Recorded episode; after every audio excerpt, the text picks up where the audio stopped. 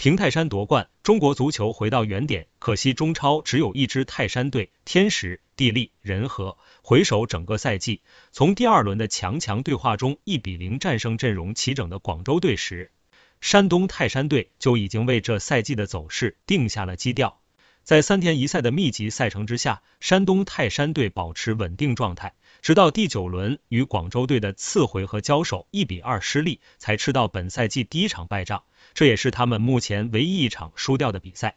进入到第二阶段，面对争冠主要对手，同样实力强劲的上海海港，山东泰山队以二比零取胜。这场天王山之战之后，山东泰山队领先对手八分，几乎将冠军奖杯收入囊中。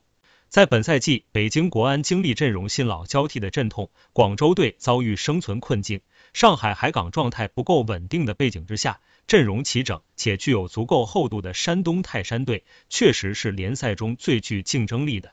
尤其在争冠关键战中，连续二比一绝杀，逆转北京国安、长春亚泰，山东泰山队展现出势不可挡的冠军相。坚守下的胜利，在过去十年的金元时代中，山东泰山队大部分时间游离在中超争冠集团边缘，始终无法与广州队抗衡。在与上海海港、江苏队这些新贵的较量中，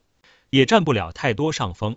甚至在两千零一十二赛季的青春风暴和二零一六赛季阵容变动的震荡之下，有过位列联赛倒数第五和倒数第三的尴尬成绩，险些降级。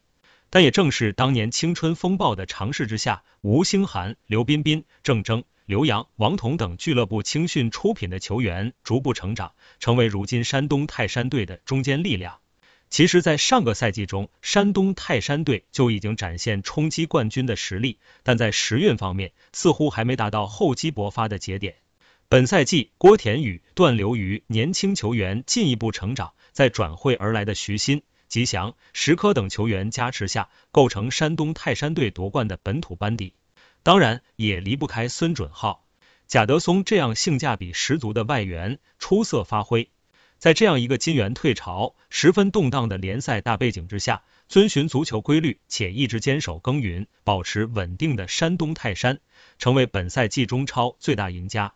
回到原点的中国足球，上一次山东泰山在中超夺冠，还要追溯到二零一零年正值金元时代开启的前一个赛季。十一年间，当时的十六支球队中，如今仅有九支在中超联赛中尚存，其余七家俱乐部中有五家已经解散，各有一家正处于中甲、中乙联赛中。随着山东泰山再次夺冠，在十年潮起潮落中，中国足球也回到了原点。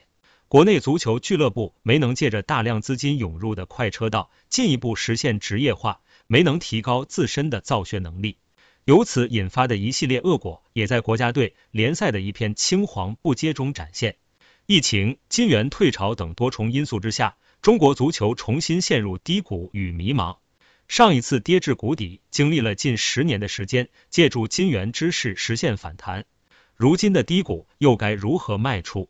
很可惜，中超联赛只有一个山东泰山队。